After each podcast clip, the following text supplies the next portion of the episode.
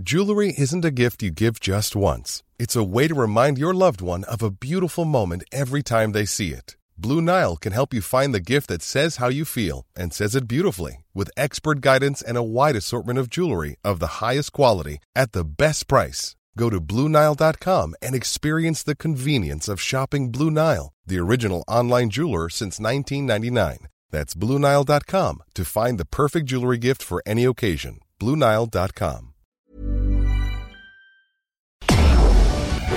Tarde a tarde, lo que necesitas saber de forma ligera, con un tono accesible.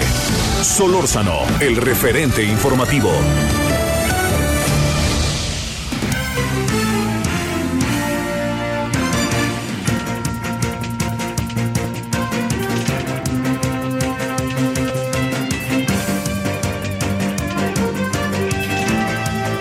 Buenas tardes, aquí andamos. Gracias, señor Manuel Zamacona. Tuvimos que salir unos días a una cuestión de otra chamba que uno tiene, que es universitaria. Entonces le agradezco a Manuel Zamacona que haya estado aquí en radio, jueves, viernes, anduvimos en Oaxaca, y que haya estado también Blanca Becerril en la noche. Gracias, Blanquita, y gracias, Manuel.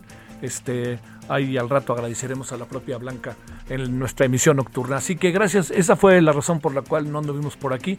Eran asuntos que, total, se lo contaré, teníamos tiempo ya invitados, habíamos dicho en muchas ocasiones que no, y formaban parte de un seminario muy interesante, muy importante.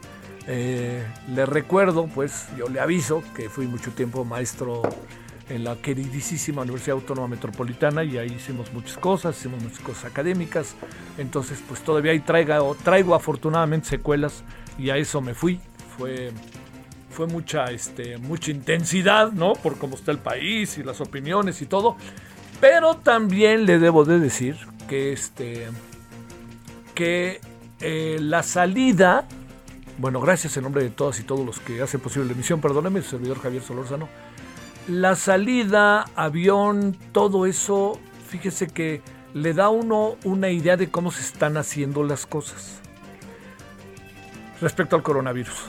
Los temas son el allá, el presidente, el coronavirus, este, las elecciones, lo que vamos a platicar al ratito con Raimundo Sánchez, eh, que tiene que ver con el, este, si ya se están destapando unos u otros u otros, todo eso tiene que ver con, con, las pláticas. Hasta Messi, que apareció.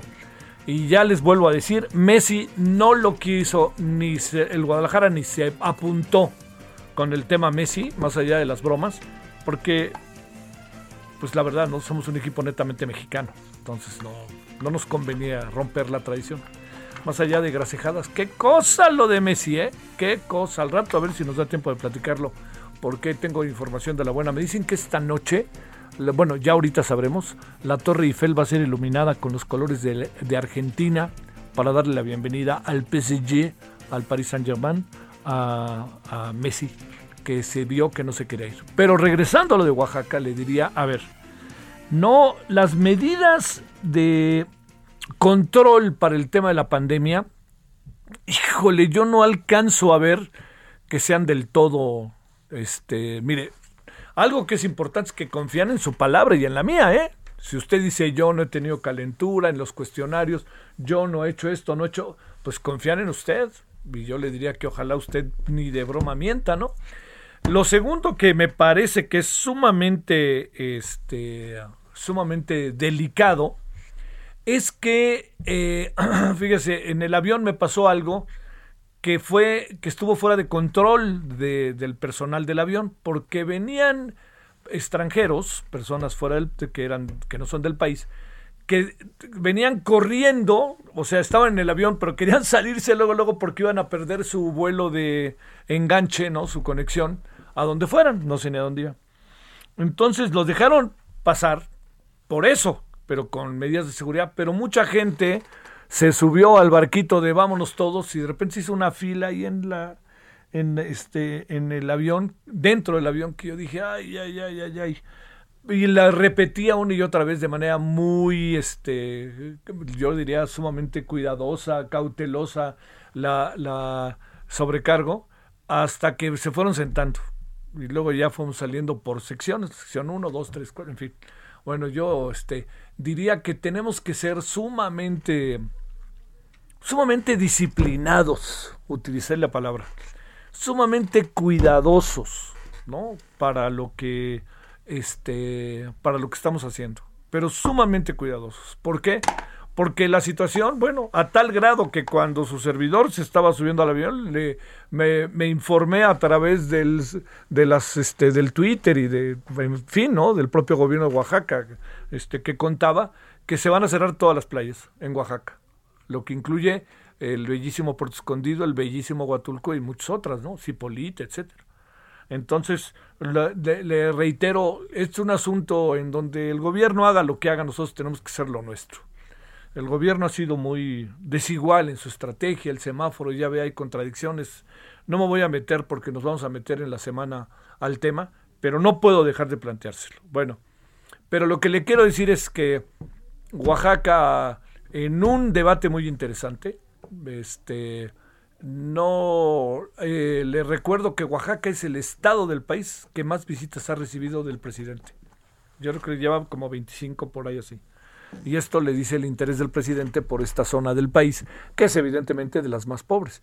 ¿Qué tanto han cambiado las cosas en Oaxaca? No se alcanza a apreciar todavía, por más que me digan a mí lo que me digan, y platicando con economistas locales, etcétera, no me dicen que estuviera cambiando.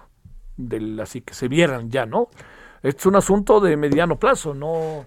O sea que yo le dé, que el gobierno le dé dinero a los, a los oaxaqueños que están en las zonas más apartadas, no significa que se revierta de la noche a la mañana el asunto. ¿eh? Así de fácil, todos lo sabemos. Bueno, ya estaremos hablando de eso, hablaremos al, un día de estos ahí con mis cuates oaxaqueños que, que están haciendo cosas padrísimas, todo presencial, que las medidas que toman a mí me llamaron gratamente la atención. Distancia, este, porque acuérdense que no todo basta con tomar la temperatura y ponerse gel, ¿no? Hay que ver muchas otras variables, porque pues las pruebas mismas son efímeras, pero son importantes porque nos dan un estado de las cosas y nos permiten tomar medidas de política pública. Lo que sí creo es que el gobierno tiene que hacer algo con todo esto. Tiene que hacer algo. Bueno, punto y aparte. Se han dado a conocer el día de hoy muy inquietantes, muy peligrosas y riesgosas amenazas del cártel Jalisco Nueva Generación en contra de periodistas. Y en particular me ha llamado la atención que hayan mencionado a una. No lo voy a volver a repetir quién es ella, pero ella sabe y nosotros estamos con ella y la apoyamos al máximo. Y estamos con ella. Yo no tengo el gusto de conocerla, la verdad. Sé que es una extraordinaria periodista. Eh, Román, que es nuestro productor, trabajó con ella y confirmamos todo, todo lo que decimos de ella. ¿No? Es cosa de ver su trabajo. Pero me preocupó muchísimo que haya sido amenazada esta periodista tan directamente por parte del cártel Jalisco Nueva Generación y para ser más preciso al Mencho. No diré más, diré, realmente estaba haciendo algo indebido en términos laborales. No, estaba dando y me consta que en muchas ocasiones cuando acaba nuestra emisión de 9 a 10 antes de que empiece Salvador, uno está viendo ahí en los monitores y veo cómo empieza y cómo maneja su emisión en Milenio. Así que bueno, desde aquí a los del Universal, a los periodistas que fueron mencionados y particularmente a ella, le mando un gran, gran abrazo solidario. Estamos con ella y es ahora cuando tenemos que estar juntos, ¿eh? Es ahora, con todos los riesgos que va a traer, sí, con todos los riesgos. Si es una amenaza que no se puede tomar en broma, por supuesto que se tiene que tomar muy en serio. Así que veo que hizo acuse de recibo la presidencia cuestión que nos parece importante. Veo que con enorme discreción se está manejando Milenio, me parece muy bien, pero yo simplemente no puedo pasar por alto. Una sola vez hablaré del asunto en términos de no echarle más este al asunto, ¿no? Que de por sí es muy rudo, entonces no puedo este pasar por alto que lo que pasa y este para una persona que no conozco pero me cae muy bien y que a uno sabe de su profesionalismo y sobre todo de su fuerza. Entonces, desde aquí, solidaridad y apoyo. Cuando hace algunos años empezaron a surgir amenazas, siempre decíamos que lo que tendríamos que hacer el gremio periodístico, que no lo hicimos, es seguir el trabajo profesional que estuviera haciendo quien es amenazado, porque es evidente que es por el trabajo que se le amenaza. A mí me sorprende muchísimo que hayan puesto nombre y apellido en este caso, y en verdad que me preocupa mucho, me preocupa mucho. Desde aquí reitero, solidaridad total y apoyo y lo que se tenga que hacer y tenemos que, defendernos y tiene que defendernos el gobierno, el gobierno que es al fin y al cabo el que rige y es el rector de nuestra sociedad. Tiene que ser el gobierno quien nos dé, nos eche la mano, para decirlo de manera clara, ¿no? Y dentro de sus obligaciones. Sé que el gobierno ya hizo acuse de recibo, veremos, ¿no? Hay que cuidar muchísimo esto que está pasando, muchísimo, porque ya vemos que ese cártel no se anda con juegos. Bueno, el otro asunto que, quería plantearle el día de hoy para ya antes de entrar este con todo lo que lo que está pasando es que eh, se va resolviendo el tema del tribunal sé que ha estado al tanto eh, se va resolviendo el tema de la corte porque además yo creo que los de la corte se adelantaron. Sabe por qué se adelantaron porque ya sabían lo que venía y sabe qué venía pues que el ministro el, ministro Fernando Franco eh, iba a plantear, así de fácil, que no se podía seguir, eh, eh, no, no, no podía este, extenderse dos años la presidencia del ministro Saldívar. Entonces, me da la impresión de que el ministro Fernando Franco dijo, oigan, va por aquí y yo le adelanto, señor ministro, y el señor ministro presidente dijo, está bien, nos vamos en el 2022, diciembre y adiós. Bueno, yo creo que eso está muy bien. Haya, sido como haya sido, ¿eh? Conste que dije haya, no haya, porque no quiero caer en ese lugar común. Haya sido como haya sido, lo importante es que el ministro dijo, aquí me bajo. Tardó, espero que no traiga secuelas ni consecuencias, pero lo hizo. Y eso me parece sumamente importante. Bueno, y la otra, que ya no la pudimos comentar, rapidísimo lo digo, vamos a hablar al ratito de los Juegos Olímpicos. ¿Ya se puede decir Juegos Olímpicos ahora sí? ¿Ya que acabaron? Bueno, sí. Vamos a hablar de los Juegos Olímpicos, de, los, de, lo que pasó en Tokio.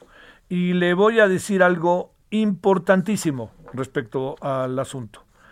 Eh, no tiene mucho sentido echarle la culpa a Ana Gabriela Guevara. Le voy a decir por qué. Porque más allá de que merezca una revisión el trabajo de Ana Gabriela al frente de la CONADE, no perdamos de vista que el presupuesto se vino abajo y que se dejó de dar el apoyo. Entonces, eh, digamos, las cuatro medallas, que no son diez como quería Ana Gabriela, nos dan cuatro de bronce. Y es eh, para revisar algunas cosas, ¿no?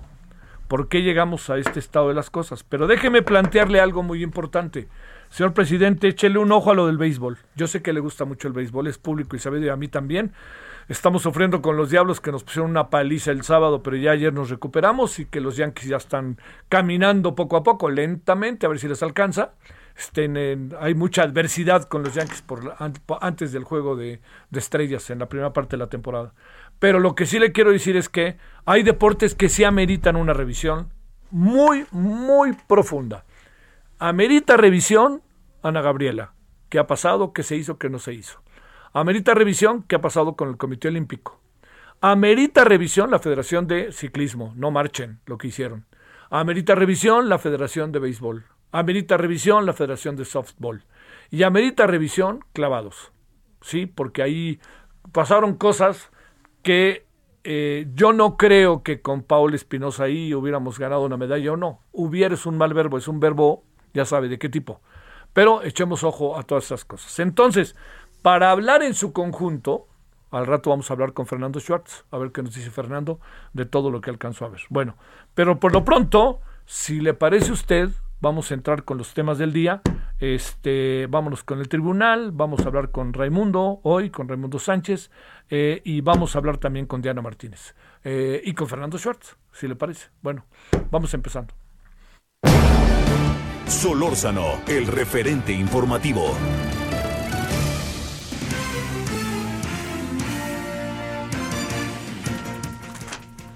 A ver, vámonos, si te parece, Diana Martínez, ¿cómo te ha ido? Te saludo con mucho gusto. Buenas tardes el lunes. ¿Qué tal, Javier? ¿Cómo estás? Buenas tardes. Pues te comento que la ampliación del mandato del ministro presidente Arturo Saldívar y del cargo de los consejeros de la Judicatura Federal vulnera la Constitución, por lo menos así lo señala eh, el ministro Fernando Franco González Salas en el proyecto sobre la consulta extraordinaria que planteó Saldívar ante el Pleno, de acuerdo con fuentes federales. Eh, este proyecto propone que el artículo décimo tercero de la Ley Orgánica del Poder Judicial de la Federación atenta contra los principios de independencia y autonomía judicial. El ministro Franco González Salas entregó hoy a los otros ministros el documento en el que se señala que las reglas establecidas en la Carta Magna sobre la designación, el nombramiento y la duración de los cargos del Poder Judicial de la Federación, principalmente los de alto rango, no pueden ser modificados por ningún poder de la Unión. Esto en normas secundarias contradictorias a la Constitución, Javier. Eh, hoy se reunieron eh, los, los ministros, no hubo sesión pública, fue sesión privada. Se reunieron para eh, determinar cuándo se va a, o cómo va a ser este procedimiento para discutir el proyecto del ministro José Fernando Franco González Salas. Todavía no se define la fecha que se discutirá este proyecto, pero bueno, por lo menos ya sabemos de qué va el documento. Bueno, oye, eh, lo que lo que también quizá pareciera es que se adelantaron a lo inevitable, ¿no? A lo que venía y pues como sea bueno, pues se adelantaron y colorín colorado, ¿no? Así es, pues desde el viernes ya eh, el ministro presidente Arturo Saldívar había señalado eh, sus intenciones, ¿no? sobre sobre este este proyecto y sobre esta ampliación del mandato, eh, pero bueno, finalmente ya hay un proyecto y más allá de que él haya dado su opinión el viernes pasado en conferencia de prensa, pues el tema se debe discutir sí o sí. Sale, te mando un saludo Diana y muchas gracias. Buenas tardes. Bueno, ahora 17, 16 en hora del centro. Raimundo Sánchez, subdirector editorial del Heraldo. ¿Cómo has estado, mi querido Raimundo? ¿Cómo estás? Mi querido Javier, muy bien, aquí gustazo estar contigo y con todo tu auditorio en Heraldo Radio. Es nuestro gusto, mi querido Raimundo. A ver, eh, ¿por dónde empezamos? ¿Está agitando demasiado la vida del gobierno, la dinámica del gobierno? Todo lo que está pasando con, con, este, con la preferida del presidente, pero también reuniéndose unos y otros, como sería el caso de Marcelo y el señor Monreal, el señor Saldívar y la extensión del mandato, este, como sea, este, el Tribunal Electoral. A ver, una mirada general, ¿cómo encuentras las cosas, Raimundo?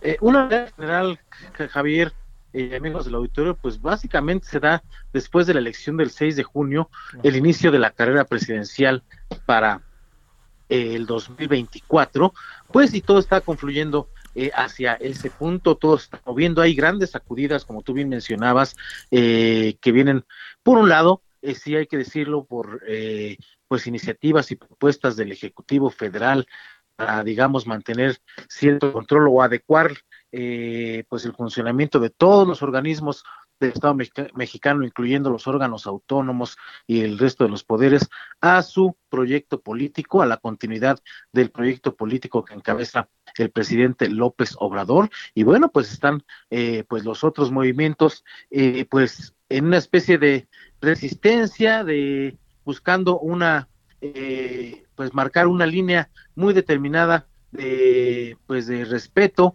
y de no injerencia hacia otros poderes y es lo que estamos viendo en los últimos días también con, con estos casos de la Suprema Corte de Justicia de la Nación y del Tribunal Electoral del Poder Judicial de la Federación, Javier. Oye, Raimundo, a ver, este todo indica que el ministro Fernando Franco en su eh, ponencia va a acabar diciendo que eh, no hay manera de estos dos años más que quería el presidente para el ministro Arturo Saldívar. Eh, ¿Eso cambia en algo? ¿Se adelantó Arturo Saldívar? ¿Qué alcanzas a apreciar? Así es, en efecto ya se, ya se habla de que el ministro Fernando Franco, a quien, pues, quien va a presentar este proyecto sobre el la reforma al Poder Judicial, específicamente sobre el transitorio número 13 que ampliaba el mandato del ministro presidente Arturo Saldívar dos años, pues viene en sentido de declarar inconstitucional este, este asunto. Lo que hizo el ministro Saldívar, eh, después de tanto darle vueltas, después de tanto resistir las críticas en su contra y lo que hizo el viernes, pues fue simplemente, eh, como bien dices, adelantarse y dejar un mensaje muy claro de que si bien pues no está en pleito ni lo va a estar con el presidente de la República, sí va a marcar eh, bien eh, la línea de la autonomía que se debe respetar en cuanto al Poder Judicial. Y pues en ese sentido viene el proyecto del ministro eh, Fernando Franco, eh, perdón, el ministro Franco, perdón, en el que también pues se incluye la ampliación del, de dos años a cinco de los de los de los magistrados del Consejo de la Judicatura Federal viene viene en paquete y están marcándole el, señor Saldívar pues eh, una plena autonomía para ganar autoridad moral para lo que venga después, porque se habla de que viene una reforma electoral, vienen otras reformas que van a ser controversiales como la de la eléctrica, y el ministro presidente está ganando una autoridad moral para poder definir todos los asuntos que lleguen a caer en manos de la Suprema Corte. Oye, este, eh, digamos, no, había de otra, pero pues a lo mejor se aplica aquello que de lo perdido, lo que aparezca, ¿no? Como sea, la, nega, aceptar el no y dejar pasar las cosas, eh, supongo que lo consensuó con el presidente, ¿no? Eh, se, habla de que fue a, desayunar con el presidente ese día el viernes y que ahí le informó, después salió a dar una conferencia de prensa para pues dar a conocer su posición pues de que no aceptaría este, esta ampliación del mandato, pero más allá de lo que, de lo que se diga, las críticas que le puedan vertir al ministro presidente de la Suprema Corte, lo cierto es que está eh, marcando un paradigma muy, muy claro y muy importante en estos momentos, Javier, sí. para eh, el futuro del país y para la separación auténtica de poderes. Y si bien le van a decir a la en los hechos va a ser a la Cámara de Diputados, no gracias, esto es inconstitucional, en los hechos pues si en, lo, en términos políticos se lo están diciendo al presidente de la República. Claro que sí. Oye, ¿qué me dices del tribunal? También ahí no le salió la jugada al presidente López Obrador, ¿no? En efecto, Javier, ahí eh, pues ah, recordemos que todo inicia en 2019 cuando Yanino Talora, que era la presidenta de, la Sala Superior del Tribunal Electoral del Poder Judicial de la Federación, fue orillada a renunciar por presiones externas.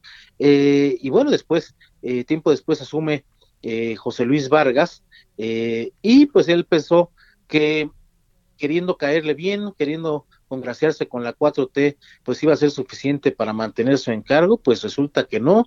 Los ministros empezaron a mostrar su inconformidad y Dos años después, pues eh, lo echan prácticamente de la presidencia del Tribunal Electoral y más aún respaldado incluso por el ministro presidente de la Suprema Corte, quien reiteró el viernes pasado que es eh, insostenible eh, pues que el señor Vargas se quede al frente de la presidencia del Tribunal Electoral. De hecho, ya, ya abdicó también eh, su secretario general de acuerdos, Carlos Vargas, quien fue quien, quien entregó ya su oficina y su área al nuevo, al nuevo, eh, al nuevo encargado de ese despacho, y se habla de que pues hoy fue Vargas a ver al ministro Saldívar y pues acordaron que, que va a ser a base de diálogo, aunque pues todos, todos sabemos que ya Vargas no va a regresar a la, a la presidencia, es prácticamente un hecho, eh, y bueno, se va a acordar una, una pues una continuidad más tersa a este asunto de la crisis en el en el Tribunal Electoral, pero Vargas se queda como un magistrado más y, si, y se queda sin ostentar la presidencia de este máximo órgano de justicia electoral. Sale, pues este, oye, eh, está la alianza ya rapidito establecida. ¿Tú piensas Marcelo y Ricardo Monreal? Eh, yo creo que hay una alianza mediática, eso sí, que se han, han salido en fotos, eh, se les ha visto juntos, incluso en esta denuncia que hizo el gobierno mexicano contra los fabricantes de armas de Estados Unidos, salieron ambos a, la conferencia y dieron sus posturas. Eh, yo creo que esta alianza eh, es momentánea, Javier. ¿Por qué? Porque se sustenta solamente en el, en el método que, en con el que Morena va a designar a su candidato presidencial. ¿A qué me refiero? Eh, en Morena, pues su método madre, su, método rey es la encuesta, encuestas que solamente ellos conocen, hay que decirlo, nunca han, nunca han mostrado eh, al público las encuestas que hacen, eh, y pues así se pretende hacer para la presidencial. Y recordemos que Marcelo Ebrard ya perdió una encuesta, o la, lo hicieron perder una encuesta en 2012 para cederle la candidatura al actual presidente López Obrador, la candidatura presidencial, y Eh, el señor Monreal, eh, jefe de Morena en el Senado actualmente, también eh, lo hicieron perder una encuesta en, dos, en la que se definió eh, al candidato presidencial, perdón, al candidato a la jefatura de gobierno en 2018. Eh, él decía que tenía más de 20 encuestas que lo señalaban como ganador. Y bueno, pues al final las encuestas de Morena dijeron que no, que no era él, y ambos ahora se han pronunciado en contra de este método para elegir al candidato presidencial en 2024, aunque el senador Monreal va un poco más allá. Gracias. El referente informativo regresa luego de una pausa. Estamos de regreso con el referente informativo. Solórzano, el referente informativo. Gobierno capitalino prepara más liberaciones tras la salida de María Isabel San Agustín. Más de mil niños han sido hospitalizados por COVID-19 en Estados Unidos, cifra más alta de la pandemia. Cancino recomienda aplicar refuerzo de su vacuna contra COVID-19. Tiroteo en Chicago deja policía muerta y otro agente herido. Incendios en Grecia llegan a récord de devastación. Hombre acusado del asalto a Capitolio se declara culpable en Estados Unidos. Industriales prevén salida de empresas de Michoacán por bloqueos a las vías férreas. Universidad Autónoma de San Luis Potosí pide que vacunación llegue a adolescentes de 17 años. Sociedad Civil pide al Congreso de la Ciudad de México discutir dictamen de infancia trans. Esperamos sus comentarios y opiniones en Twitter. Arroba Javier Solórzano. Arroba Javier Solórzano. Las estaciones de búsqueda, rescate y vigilancia marítima trabajan todos los días del año. Cuentan con una flota moderna, tecnología de punta y personal especializado. Que vigila los mares y costas del país. Con honor, deber, lealtad y patriotismo, dan todo por la vida. En caso de peligro, llama al 800 Marina 1. Una armada que nació para servir a México. Secretaría de Marina. Gobierno de México.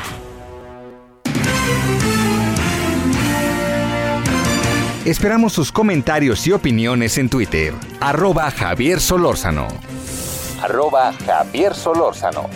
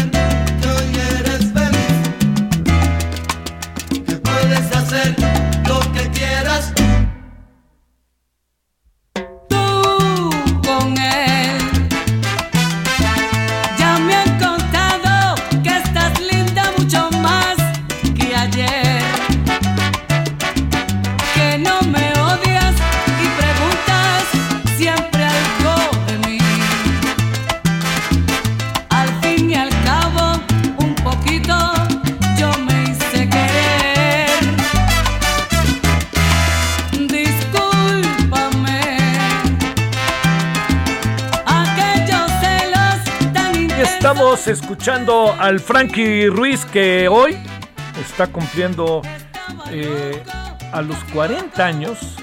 Este realmente muy importante e influyente cantante de salsa. Eh, falleció hace 40 años. No, a los 40 años. Estaba pensando, son 28, 18, 8, 18, no, hace 22, 23 años. 23 años murió a causa de cirrosis hepática. Maravilloso este personaje, maravilloso. Bueno, y además es canción de jueves o viernes, pero le echamos el lunes para que pues si hay alguien dolido, llévelo al baile.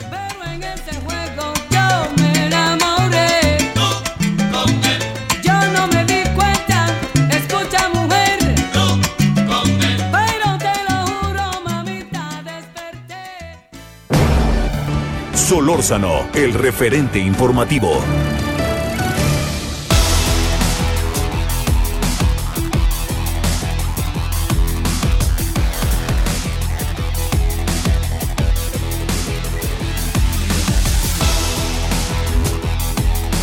Bueno, vámonos a las 17:35 en la hora del centro con el queridísimo Fernando Schwartz. Querido Fernando, ¿cómo has estado?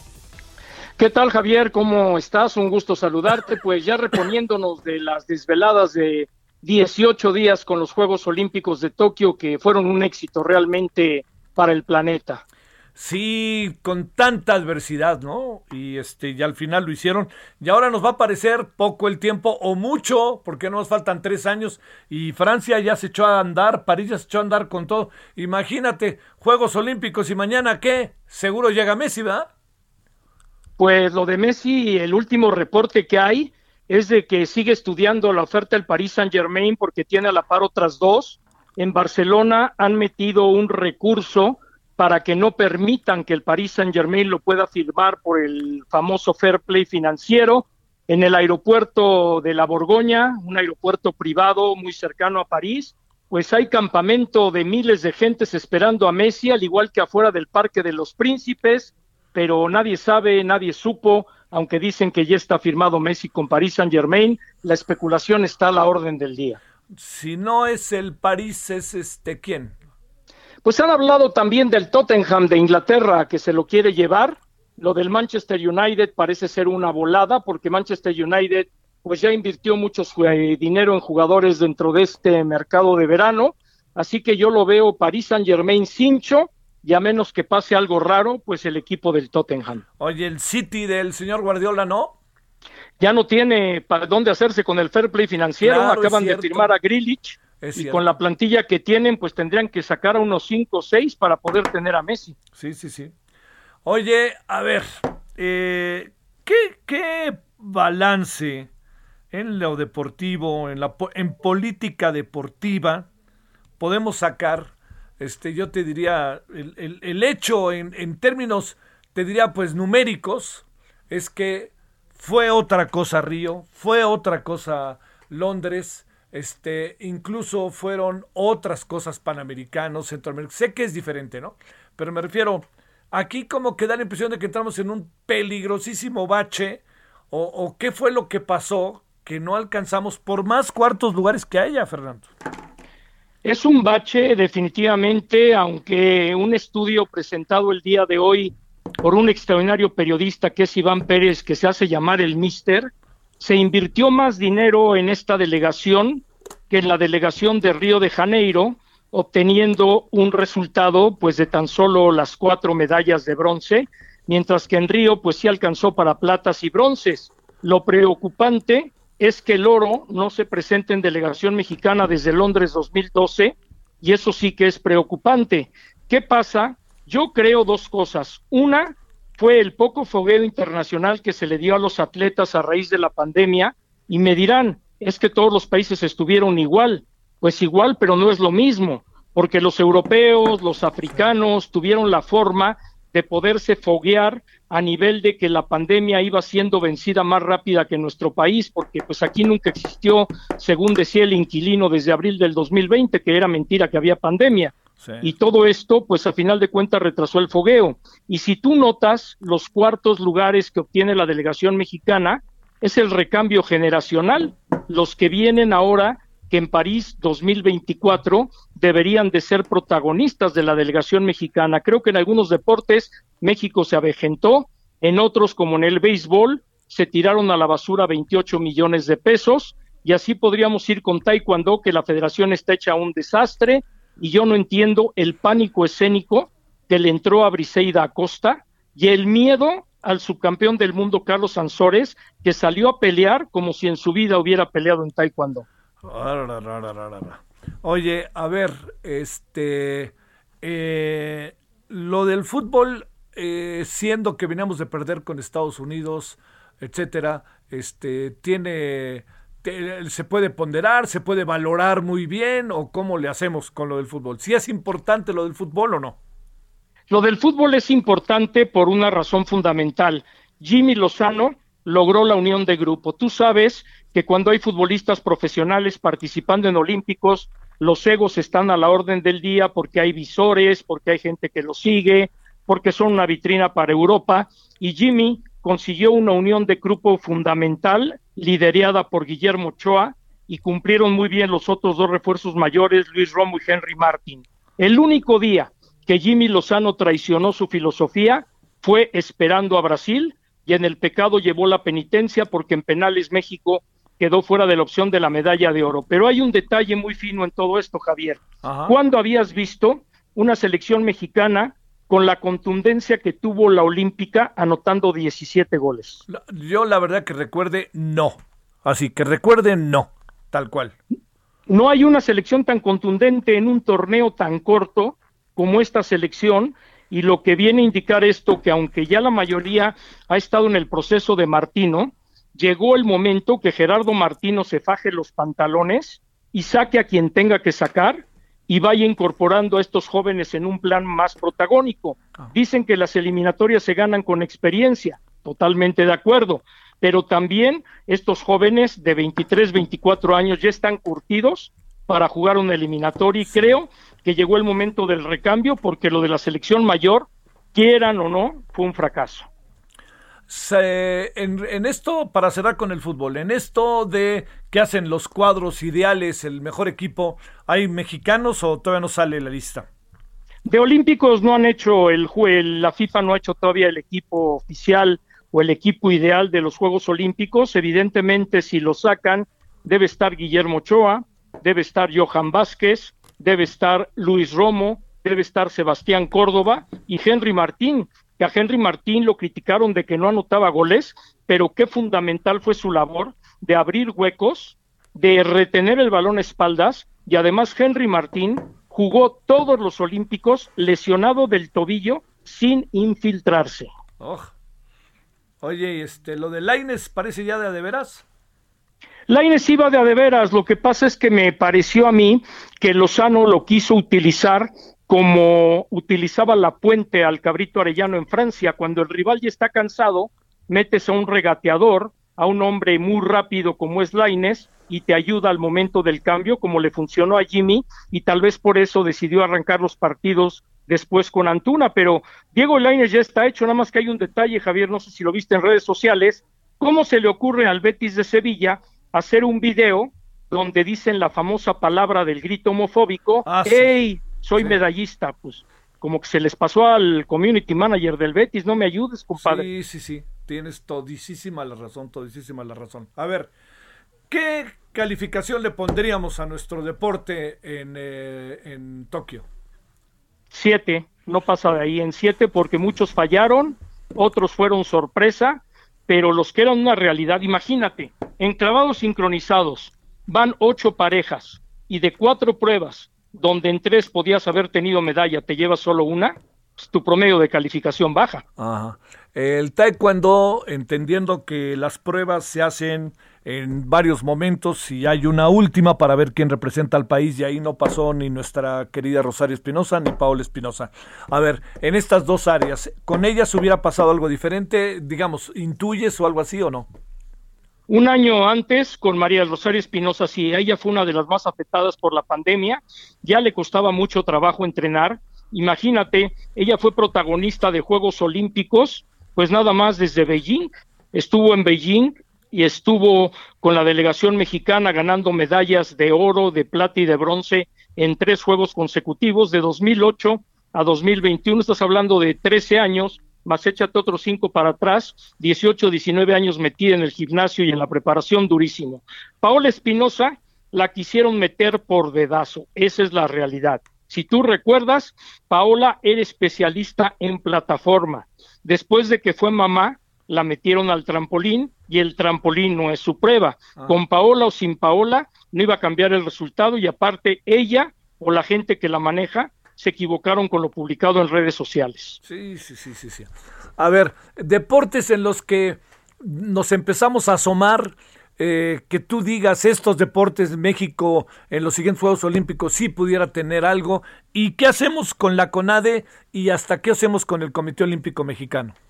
Mira, el tiro con arco pues ya demostró desde Londres que es una disciplina en la cual México tiene potencial. Alterofilia pues tuvieron que pasar 21 años después de Soraya Jiménez, aunque hubieron medallas de bronce en el camino, dos medallas de bronce que obtuvo México en Beijing 2008 y en Londres 2012. Volvieron a pasar nueve años y a las pesas se les da algo de atención, pues las mujeres ya demostraron que están muy puestas dentro de esta disciplina. El fútbol, pues depende de la siguiente generación sub-23, que es una edad muy difícil de calcular. Béisbol y softball no habrá en los Juegos Olímpicos de París, ya que cada país puede elegir ciertas disciplinas por atracción y va a debutar en Juegos Olímpicos en París el break dance para seguir atrayendo a los jóvenes. ¿Y qué otras disciplinas? Yo creo que en caminata, Aleña González con su quinto lugar, siendo campeona mundial de juvenil en Singapur 2018, es una gran protagonista para lo que viene, aunque la gente no se ha dado cuenta.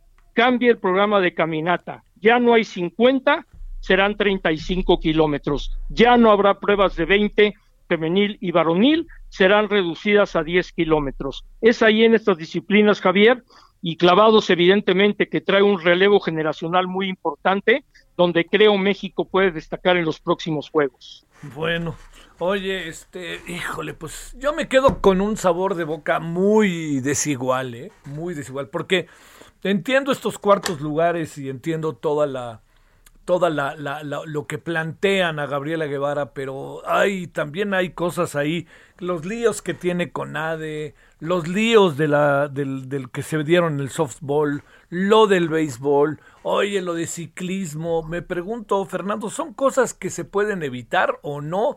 ¿O por qué el béisbol, que es un deporte que incluso el presidente tanto le importa, acabó en esa batea de babas tan fea. Nos ganó Israel y no lo digo contra Israel, sino yo no sabía que en Israel se jugaba béisbol, aunque sé quiénes son quienes juegan con Israel, ¿no?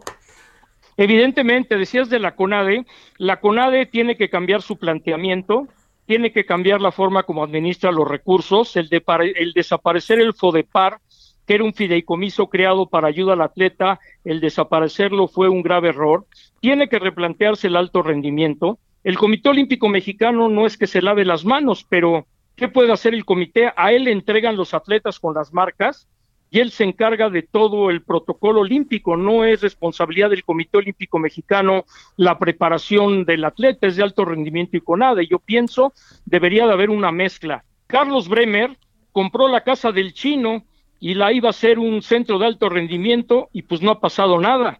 Yo creo que si Carlos Bremer, Carlos Slim le meten dinero al deporte por parte de la iniciativa privada, supervisando y auditando cada quinto que se ponga, creo que es la única manera de que el deporte procure. Dejarlo todo en manos del gobierno es un desastre. Dices del béisbol, ¿qué pasó?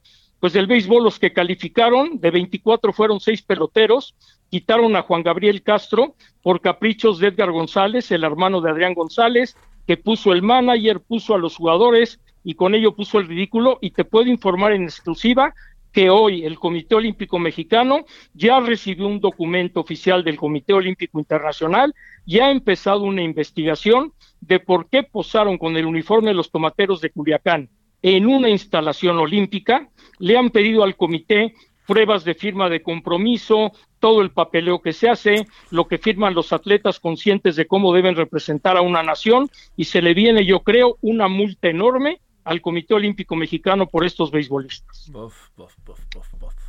No, hombre, no había necesidad de eso. A ver, una reflexión final. El tema de los uniformes que estaban en la basura.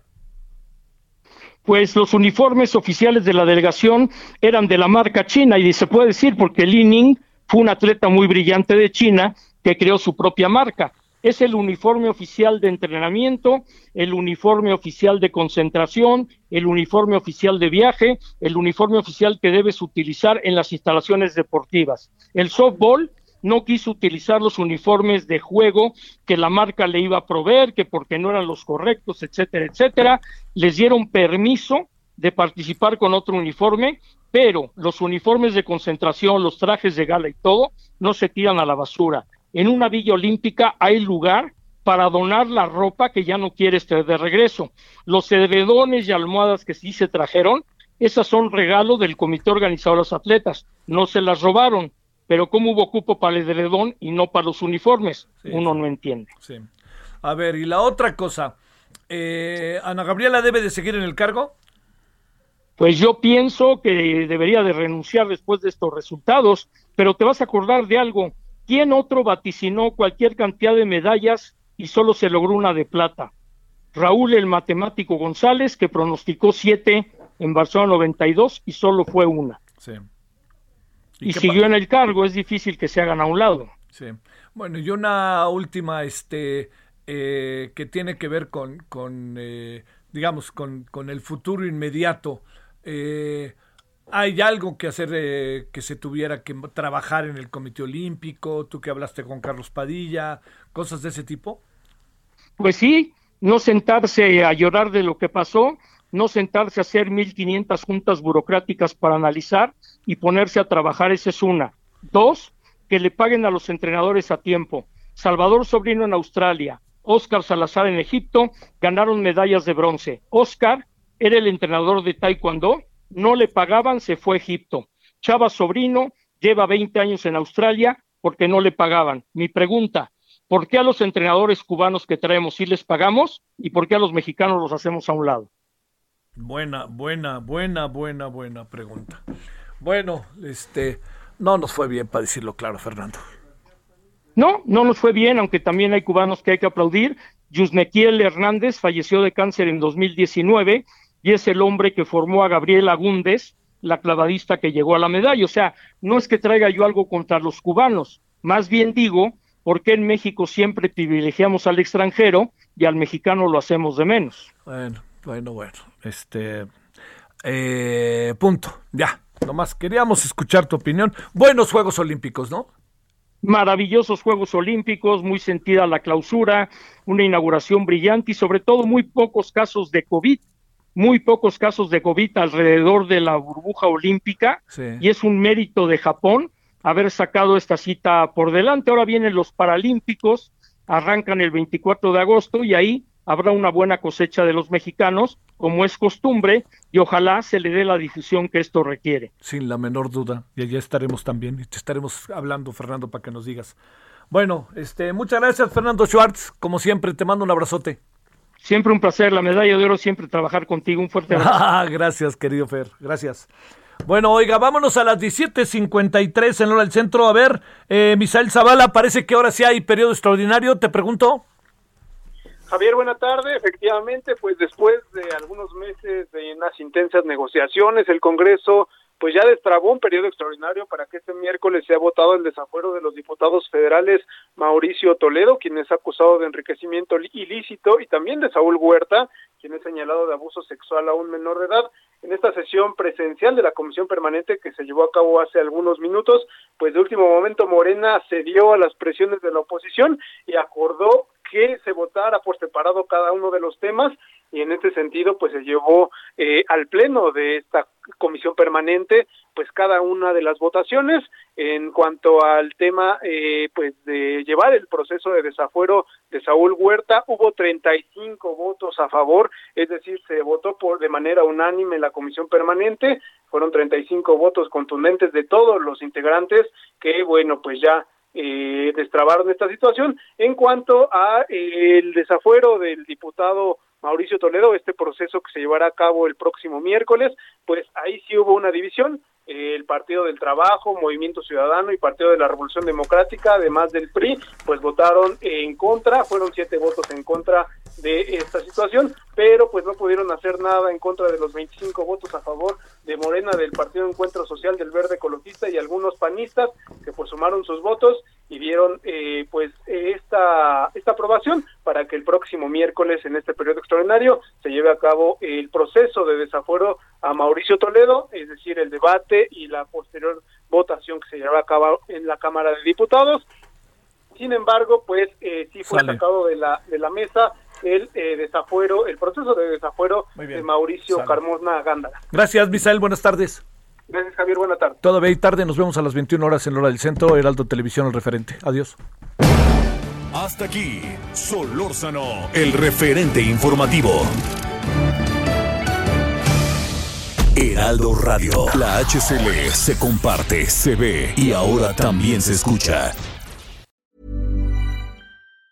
Even on a budget, quality is non-negotiable. That's why Quince is the place to score high-end essentials at 50 to 80% less than similar brands. Get your hands on buttery soft cashmere sweaters from just 60 bucks, Italian leather jackets, and so much more. And the best part about Quince, they exclusively partner with factories committed to safe, ethical, and responsible manufacturing. Elevate your style without the elevated price tag with Quince. Go to quince.com slash upgrade for free shipping and 365-day returns.